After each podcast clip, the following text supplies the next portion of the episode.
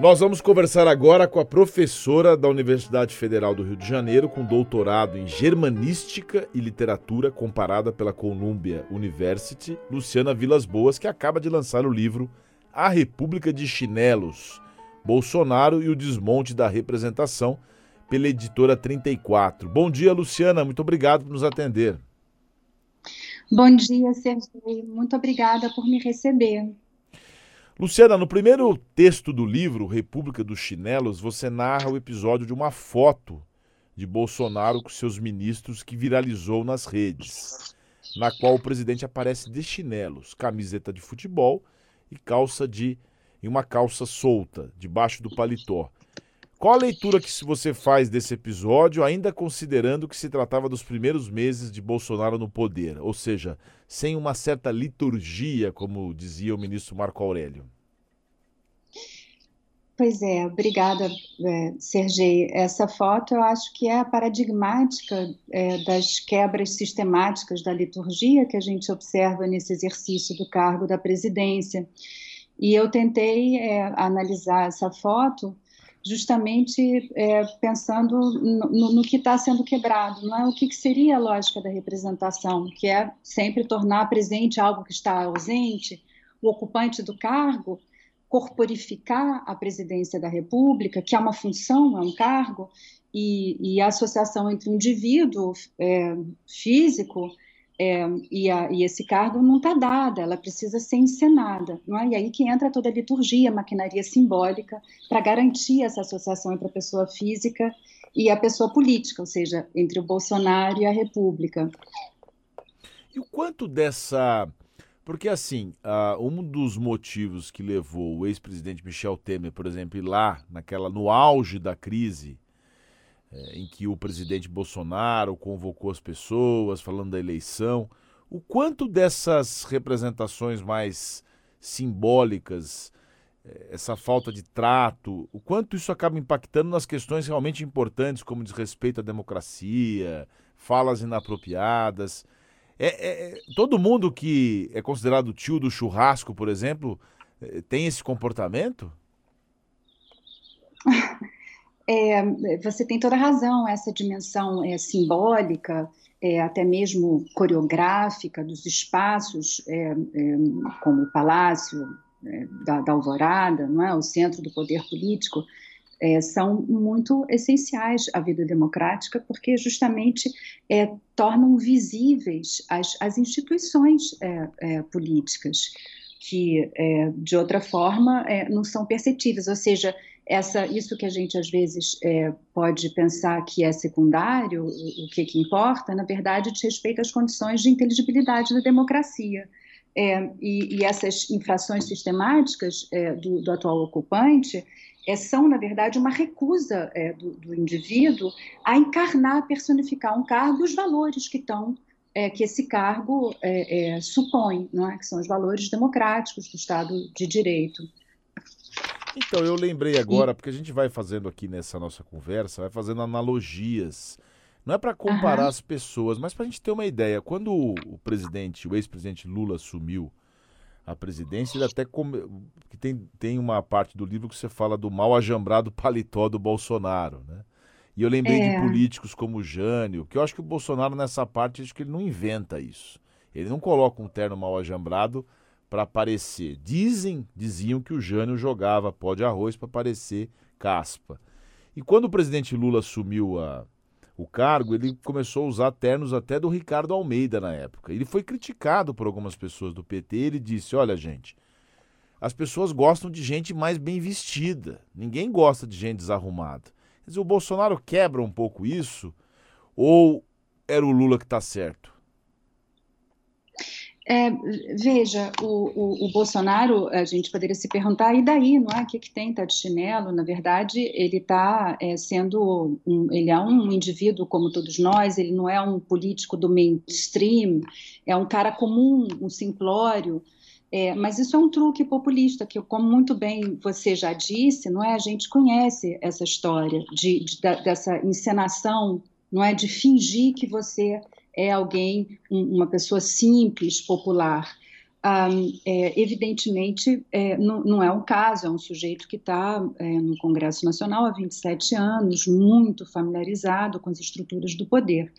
Um, e, e, essa quebra da liturgia, essa recusa à, à, investidura do poder, a investidura simbólica do poder representativo, é, na minha leitura, uma recusa, na verdade, às instituições democráticas, porque não se trata só dessa foto, não é, em que ele vai com uma alajambrado paletó, os chinelos, o moletão, mas é, é, quando ele confunde a casa e a praça, não é? Fala da área de serviço projetado na, na, na Avenida Paulista, ou, é, a, a, ou faz uso de linguagem chula, um, uma sensacional, é, é, inaudita é, é eloquência é, de palavrão, na verdade, tá, é um desprezo profundo pelos, pela comunicação na, na democracia é, pelos espaços da democracia, é? pela praça no sentido real e no sentido simbólico, porque na praça, como é aberta,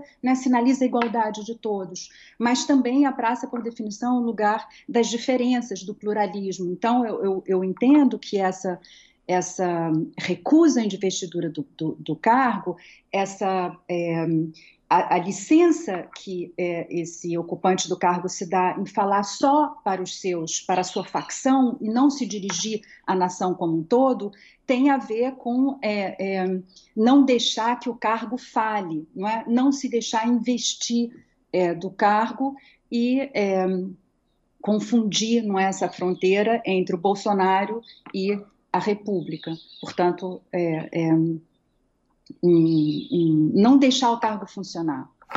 Eu abri o programa. Então, eu acho que o Lula tinha razão, é claro, porque não se trata dele, não é?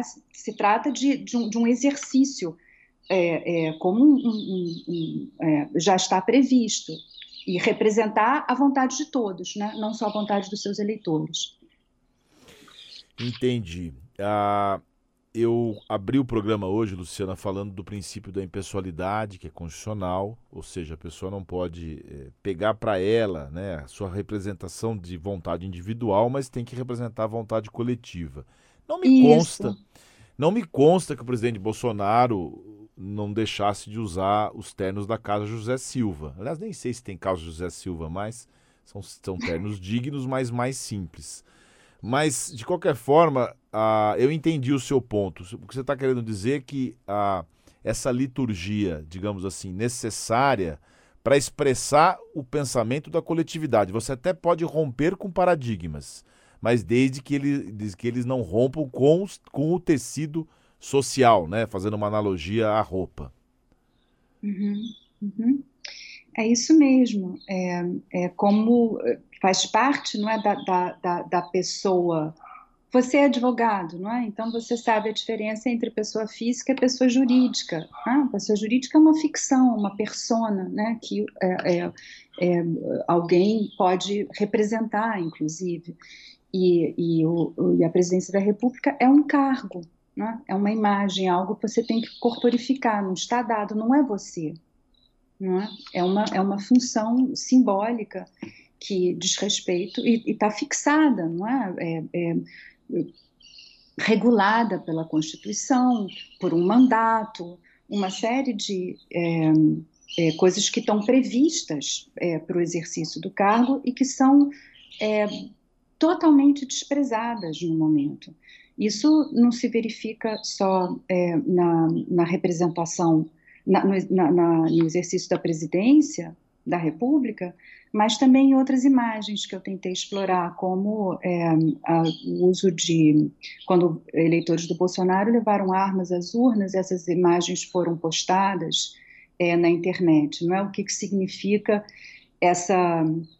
É, esse, esse evento, e eu digo que é uma tomada de posição em relação à democracia e ao Estado de Direito, não é que é simbolicamente você sujeitar a sujeição da liberdade à coação, né, do direito à bala, é um ataque ao voto que é uma das instâncias máximas da democracia. E isso precisa ser lembrado. Mas como isso acaba né, sendo representativo de parcela da população que entende que esse direito, não só a arma, mas o direito dele se da, da própria pessoa se é aquela velha história, né, Luciana? Critica ah, os políticos que, que, que, roubam, mas também acabam fazendo a mesma coisa. Né? Cai um caminhão na estrada, vai lá e pega toda a comida, mesmo com o motorista morto na boleia. E acabam tendo uhum. comportamentos que atraem. Essa coisa da arma é um apelo assim fenomenal. Tem gente que adora isso, adora essa coisa de você ter esse poder de, de submeter outra pessoa. Ele representa um pouco disso também, né? Uhum. Com certeza. E, e, é importante a gente lembrar que a, a, urna, a urna eletrônica, que inclusive é um aperfeiçoamento de, de quaisquer outras urnas para garantir que é, a lisura das eleições, isso já, já foi comprovado e, e finalmente, felizmente, vai se manter, não é? Apesar dos ataques do atual governo à urna eletrônica, que é uma conquista histórica, um, um, um motivo é, para a gente ter orgulho é, no Brasil. E é um ponto de entrada e saída da vontade popular, não é? É, é a instância que, de intermediária entre participação e representação. Então, quando acontece o ataque à urna eletrônica, é, é, um, é um ataque à, à, à democracia, né? nos seus momentos mais fundamentais. E, felizmente, prevaleceram as instituições e a gente vai poder fazer uso da, da urna eletrônica daqui a cinco meses e meio. Às 9 horas e 14 minutos, nós estamos ao vivo com a Luciana Vilas Boas, aqui no Oito em Ponto, que acaba de lançar o livro A República de Chinelos, Bolsonaro e o Desmonte da Representação. Luciana, essa, esse desmonte da representação não encontrou guarida ou, nos, ou, ou acolhimento no anseio de uma população cansada da, dessa liturgia razoavelmente hipócrita. Quando o Bolsonaro fez lá a campanha com, aquele, com aquela bandeira do Brasil colada com durex, isso não era a representação de uma quebra de um, de um paradigma de algumas pessoas. Eu falei aqui dos clãs da política. São sempre os mesmos. É o Sarney que manda lá. Ele não veio um pouco como trazendo essa representação? É, eu acho que sim, em parte, sem dúvida. Há é, um, um uma criminalização, um desprestígio muito grande da classe política, e eu acho que, com raras exceções, é, como a, a Rádio Cultura, a mídia também participa, não é, desse ataque à classe política, à política enquanto tal. Então, é, existe esse cansaço, essa descrença nas instituições e nos representantes. Mas eu não acho que exista só isso, e mesmo em relação aos símbolos nacionais há é, relaborações, por exemplo, da bandeira nacional para incluir minorias né, na, na, arte contemporânea, em grupos políticos os mais variados e partidos. Então, é, é, é importante a gente não deixar que apenas um grupo, não é, que se arroga, que se estiliza é, é, em, como se falasse em nome de todos, mas não falam, evidentemente, a gente recuperar que há outros grupos, outras coletividades que têm uma visão muito diferente é, dos, dos, símbolos e das instituições da democracia. Assim, é... Não acho que seja toda a população. Tanto é que é, basta a gente também pensar no, no, no, resultado das urnas nas eleições passadas, não é? Existe uma divisão muito grande que, que, que persiste, eu acho. É, é, importante a gente lembrar isso, e, e o livro, a, a, a, minha intenção é justamente permitir um debate sobre as instituições que garantem é, o pluralismo político, que garantem que a gente possa continuar a votar e ter a transição é, é pacífica é, de um outro, é, eu espero, candidato eleito que, que apreço não é, as regras do jogo democrático. Em determinada parte do livro você fala que o meio é a mensagem, né? A mensagem é o meio, é isso? É, às vezes a gente fala aqui no Oito em Ponto que a pessoa não é o que a pessoa, não é o que você fala na comunicação, mas é o que o outro entende. De que forma a gente vai abrir esses espaços e evitar esse radicalismo ou nos contaminarmos a ponto de também ficar à mercê desses grupos que você mencionou? Pois é, essa é uma pergunta é, central, Sergei. É a pergunta que é, o que a gente faz para garantir um, a esfera pública, não é? um âmbito aberto de circulação de é, opiniões diferentes, de debate, de fatos. É, isso está muito comprometido por é, como está se estruturando a, hoje em dia a comunicação é, em, em rasgada, não é, isolada em diferentes bolhas. E eu, eu não tenho, infelizmente, resposta. A minha única resposta é que é isso devia estar na ordem do dia. A gente tem que estar preocupado e empenhado em garantir espaços é, de pluralismo mesmo.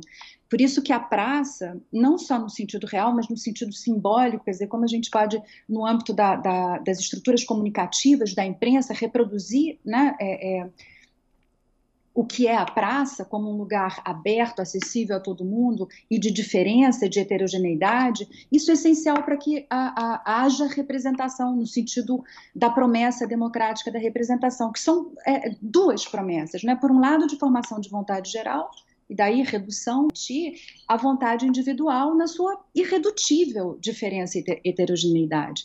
E o espaço da, da esfera pública, da comunicação entre os diferentes, os muitos que são diferentes. Né? E isso está, eu acho que, muito ameaçado. Eu não tenho resposta. Você, eu até gostaria de saber a sua opinião. Olha, a gente, deixa eu fazer mais algumas perguntas e eu, depois eu dou a minha opinião para você. Olha, você mencionou a questão das armas, da deslegitimação das urnas. E eu te pergunto, o quanto que Deus, a parte religiosa ou a fé, está sendo utilizada e vai influenciar? Eu sempre digo aqui, tira da boca o nome de Deus, mas o quanto que esse essa exploração é perigosa e também ela é apaixonante para o leitor. É, essa pergunta é fundamental, porque a, a democracia é baseada é, é um regime secular, não, é, não tem nenhum fundamento religioso transcendental. A urna mostra bem isso, não é? a urna é, é o ponto de entrada e saída do quê? Da vontade popular. Você pode, é, quando sai o resultado, fechar os olhos, agradecer a Deus, mas não vai mudar nada da lógica mundana é, da urna. Então, quando o Bolsonaro invoca, não é, uma, dimensão religiosa, está é, usurpando, na verdade, é, disso, porque são muitas as religiões que há aqui no, no, no país, é, é, totalmente alheio ao que é a democracia. E seria muito importante a gente é, enfatizar isso, discutir isso em público, porque é, é o que garante também a liberdade é, é religiosa é, das diferentes religiões que convivem aqui é, no Brasil. Muito bem, conversamos ao vivo com a Luciana Vilas Boas, professora da UFRJ com doutorado pela Columbia University e acaba de lançar o livro A República de Chinelos, Bolsonaro e o Desmonte da Representação. Luciana, muito obrigado por conversar com a gente aqui no Oito em Ponto e uma excelente semana para você. Eu que agradeço muito a oportunidade, Sergei. Obrigada e um ótimo, é, uma ótima semana para você também. Obrigado.